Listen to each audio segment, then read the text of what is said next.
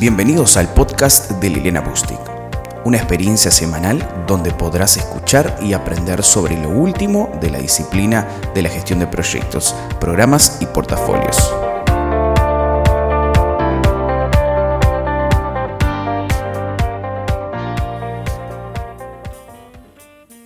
Hoy te quiero hablar de un podcast que titulé Riesgos altamente improbable, su gestión e impacto.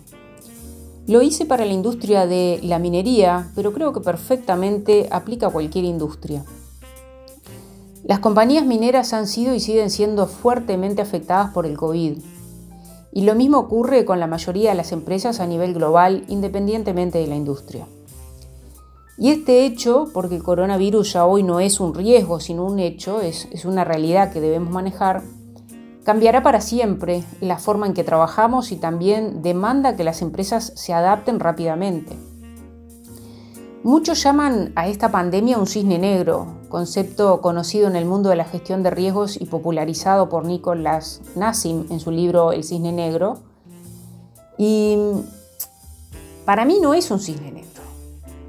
O sea, más que para mí no es un cisne negro, porque para que la pandemia sea un cisne negro deberían darse tres características. Primero, que el COVID sea totalmente impredecible de antemano. Segundo, que tenga un impacto inmenso al ocurrir. Y tercero, que sea entendible y todos piensen que deberían haberlo visto.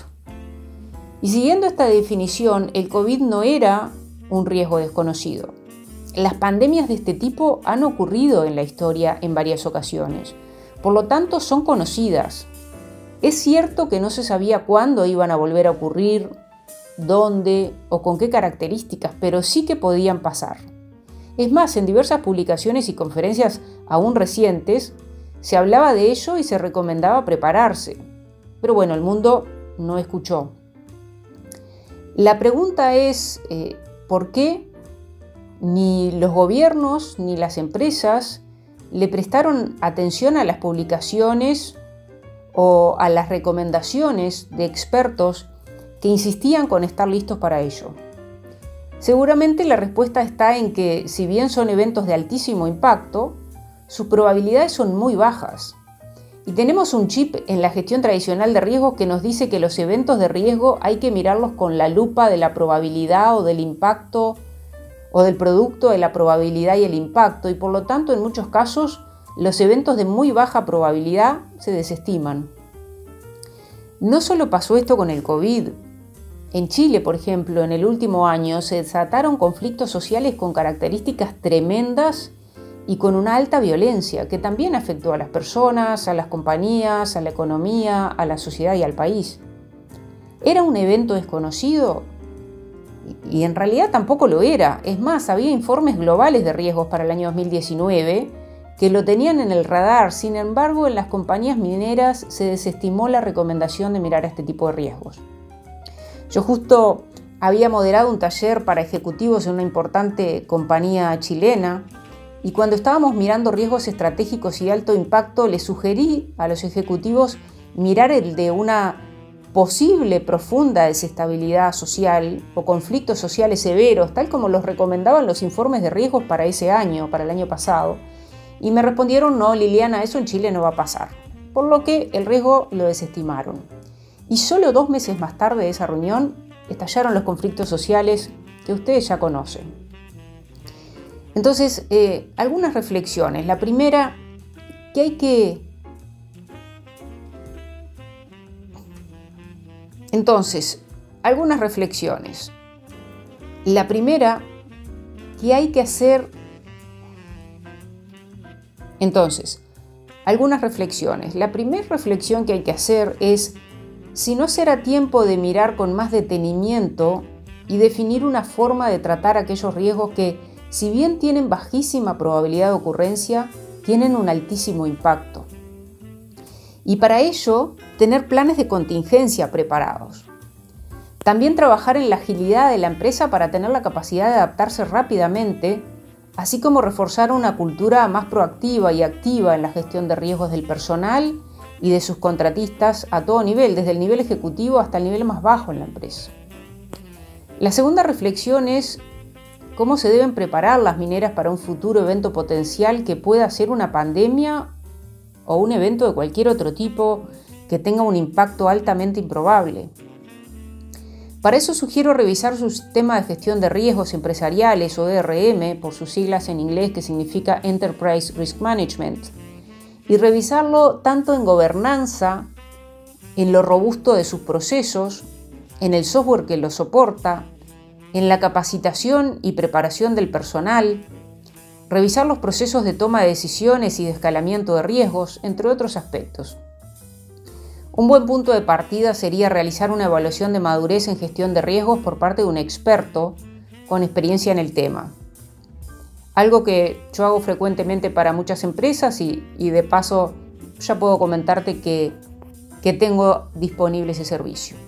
La tercera reflexión es qué lecciones se pueden aprender o puede aprender el directorio y los ejecutivos de esta crisis y cómo y quién en la empresa o en su departamento de riesgos está haciendo una vigilancia estratégica de los riesgos relevantes que se discuten anualmente a nivel mundial y cómo eso se traduce a las potenciales implicancias para su empresa. Revisar si en su ERM se está mirando lo suficiente hacia afuera de la compañía, a su entorno, y no solo hacia adentro. A veces eh, una debilidad que creo que tienen los procesos de ERM en las empresas es que están demasiado enfocados en los riesgos operacionales o de cumplimiento. Y, eso es necesario, pero a veces se pierde el foco de una vigilancia adecuada de las amenazas externas. Tener un RM bien implementado no va a prevenir el próximo COVID o la próxima pandemia. Sin embargo, sí contribuye en detectar alertas más temprano y tomar acciones precozmente. Ojalá más empresas se tomen honestamente el tiempo necesario para evaluar la robustez de sus sistemas de gestión de riesgos empresariales y analicen cómo piensan sus líderes acerca de riesgos potenciales de mayor impacto a lo largo y ancho de sus organizaciones, así como tomen las acciones necesarias que los posicione mejor para el próximo evento de este tipo. Muchos ejecutivos se han dado cuenta con el COVID que no estaban lo suficientemente bien preparados para abordar rápidamente las implicancias de gestionar un evento de esta magnitud. Y ahora la ventaja competitiva va a estar en aquellos que se puedan levantar más rápido y en las mejores condiciones. Si bien el COVID es un hecho, también es cierto que dispara incertidumbres o, u otros riesgos. Por ejemplo, a nivel de salud, de disponibilidad de las personas, de disponibilidad de mayor espacio en los campamentos, en los buses, porque ahora hay un distanciamiento social que hay que cumplir. Eh, problemas de disponibilidad en la cadena de suministro, en lo tecnológico, a nivel de compañía, de la sociedad y de la nación en su conjunto. Muchos altos mandos se están dando cuenta que deben invertir más y mejor en cómo gestionar los riesgos emergentes de modo proactivo y que deben continuar reforzando los procesos alrededor de la identificación, evaluación, gestión, reporte oportuno y monitoreo de los riesgos. Previo al COVID, cuando observaba los riesgos principales que tienen las mineras en su radar, era interesante ver que a muchas de ellas les preocupaban los riesgos relativos al talento, a la innovación, la economía, lo socioambiental, la reputación, pero parecía que a nadie o a muy pocos les preocupaba abordar los aspectos relativos eh, a los temas sanitarios, por ejemplo. El entorno cada vez más cambiante y altamente conectado y global en el cual están insertas las empresas hoy hace que las mismas se enfrenten a un número significativo de riesgos cada vez más complejos, que si no se gestionan adecuadamente, se van a concretar amenazas y se van a perder, perdón, que si no se gestionan adecuadamente, se van a concretar amenazas y se van a perder oportunidades que pueden llegar a destruir en el peor caso un modelo de negocios, una marca o la misma empresa. En recientes estadísticas a nivel mundial se ha destacado que la mayoría de las compañías aún tiene dificultades en visualizar el valor estratégico de la gestión de riesgos. Y además de verla como lo que es, cuando se implementa bien, es una ventaja competitiva. Lo he comprobado con muchos clientes que lo hacen. Si bien todavía diversas empresas tienen procesos de riesgos, Solo un bajo porcentaje indica tener procesos maduros o robustos, a, nivel no solo de la organización, sino también de riesgos de proyectos, de procesos, operaciones y contratos. Y la gestión efectiva de riesgos sigue siendo un imperativo importante para las empresas a fin de poder anticipar de un mejor modo los eventos que puedan llevar a, a sorpresas inesperadas como lo fue el COVID. Es importante que los ejecutivos y altas gerencias principalmente nunca pierdan la capacidad de estar alerta. En los últimos años se ha avanzado mucho en la implementación de prácticas adecuadas en gestión de riesgos en las empresas mineras.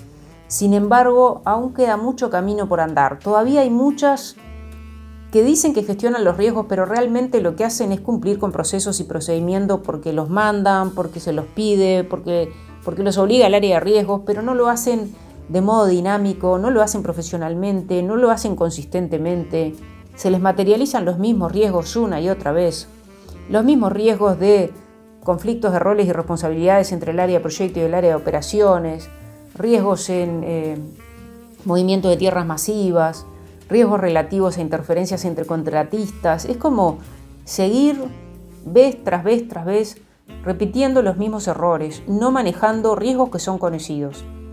El desafío es utilizar esta crisis para evaluar su sistema de gestión de riesgos empresarial y de proyectos y buscar aumentar su nivel de madurez en el corto plazo, a fin de estar mejor posicionados para el futuro.